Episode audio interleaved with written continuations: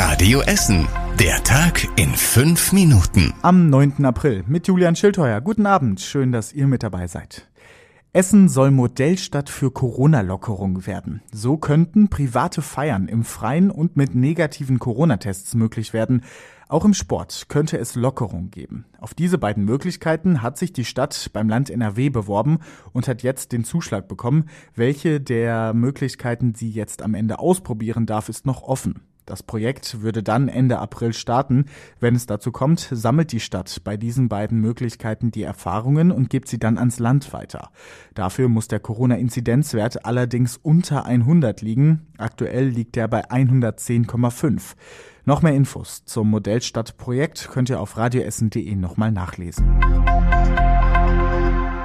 Lange Warteschlangen, viele genervte Menschen und gestresstes Personal. So war das Bild in den letzten Tagen am Impfzentrum in Rüttenscheid. Das soll sich jetzt aber so schnell wie möglich verbessern. Das Impfzentrum in Rüttenscheid wird deutlich vergrößert. In einer Messerhalle werden zehn neue Impfstraßen aufgebaut. Es gibt dann 25.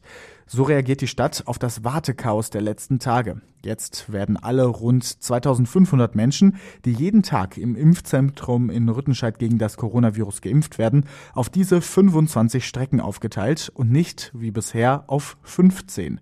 Zusätzliche Termine gibt's wegen der zusätzlichen Impfstraßen erstmal nicht. Das soll schrittweise eingeführt werden. Auch so soll erneutes Chaos verhindert werden.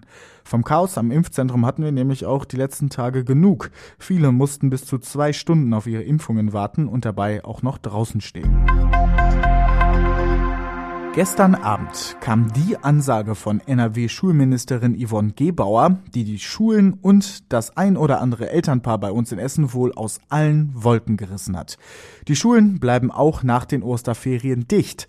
Kein Wechselunterricht, wie es die Schulen vermutet hatten. Stattdessen dürfen nur noch die Abschlussklassen kommen. Die Schulen bei uns in Essen hat das ganz schön überrascht. Noch viel schlimmer ist das Ganze jetzt natürlich auch für die Eltern der SchülerInnen. Die müssen jetzt innerhalb weniger Tage organisieren, wie sie ihre ihre Kinder betreuen. Vor allem bei Grundschulkindern wird das eine Herkulesaufgabe. Deshalb rechnen die Grundschulen bei uns in der Stadt auch damit, dass viele Kinder in die Notbetreuungen kommen. Sie gehen von einem Drittel aller SchülerInnen aus. In der Heckerschule in Werden wären das 80 Kinder, in der Grundschule an der Waldlehne auf der Margaretenhöhe wären es 100. Unter anderem in Werden sind aber zumindest die Corona-Schnelltests angekommen. Jedes Kind, das in die Notbetreuung kommt, wird dann auch getestet. Diese Entscheidung des Schulministeriums ist ja nur eine von vielen verwirrenden Entscheidungen, die in der Corona-Krise getroffen wurden. Weil es aber noch viel mehr Unklarheiten, vor allem medizinischer Natur bei euch gibt, haben wir im Radio Essen Expertentalk mit zwei Medizinern der Kliniken Essen Mitte gesprochen. Sie sagen, vor allem die Impfungen werden uns aus der Pandemie helfen. Obwohl noch vergleichsweise wenige Menschen geimpft sind, hat das schon jetzt einen Effekt. Die meisten Corona-Infizierten sind jünger als vor den Impfungen. Dadurch ist die Lage auf den Intensiv Intensivstationen in Steele, Huttrop und Werden, also den Standorten der Kliniken Essen-Mitte, auch noch etwas entspannter. Es verschlimmere sich aber gerade so langsam, sagen die Experten.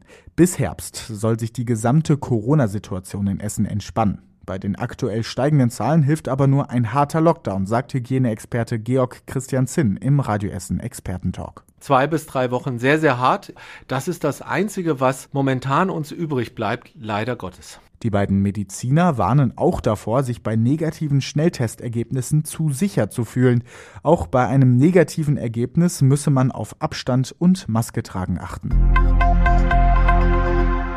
Ein einarmiger Engel kam wahrscheinlich meines Wissens zumindest nicht in der Bibel vor und trotzdem hängt so einer jetzt am Bischofshaus bei uns in der Innenstadt.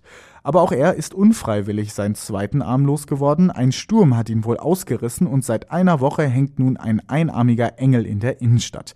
Die Mitarbeitenden der Domschatzkammer haben schon alles abgesucht, den Arm aus Hohlbronze und Blattgold aber nicht gefunden. Der Materialwert ist gering und das Bistum Essen bittet mögliche Finderinnen oder Finder darum, den abgerissenen Arm zurückzubringen. Ansonsten muss eine Kopie angefertigt werden. Und das war überregional wichtig. Der britische Prinz Philipp, der Ehemann der britischen Königin Elizabeth ist heute Morgen gestorben. Er sei im Alter von 99 Jahren in Windsor friedlich eingeschlafen, heißt es vom Buckingham Palast.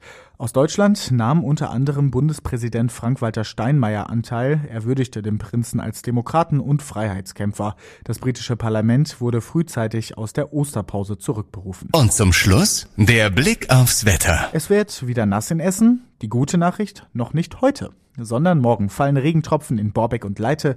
Die Temperaturen schaffen noch 8 Grad am Samstag und 5 am Sonntag. Und damit wünsche ich euch ein schönes Wochenende. Das war der Tag in 5 Minuten. Diesen und alle weiteren Radio Essen Podcasts findet ihr auf radioessen.de und überall da, wo es Podcasts gibt.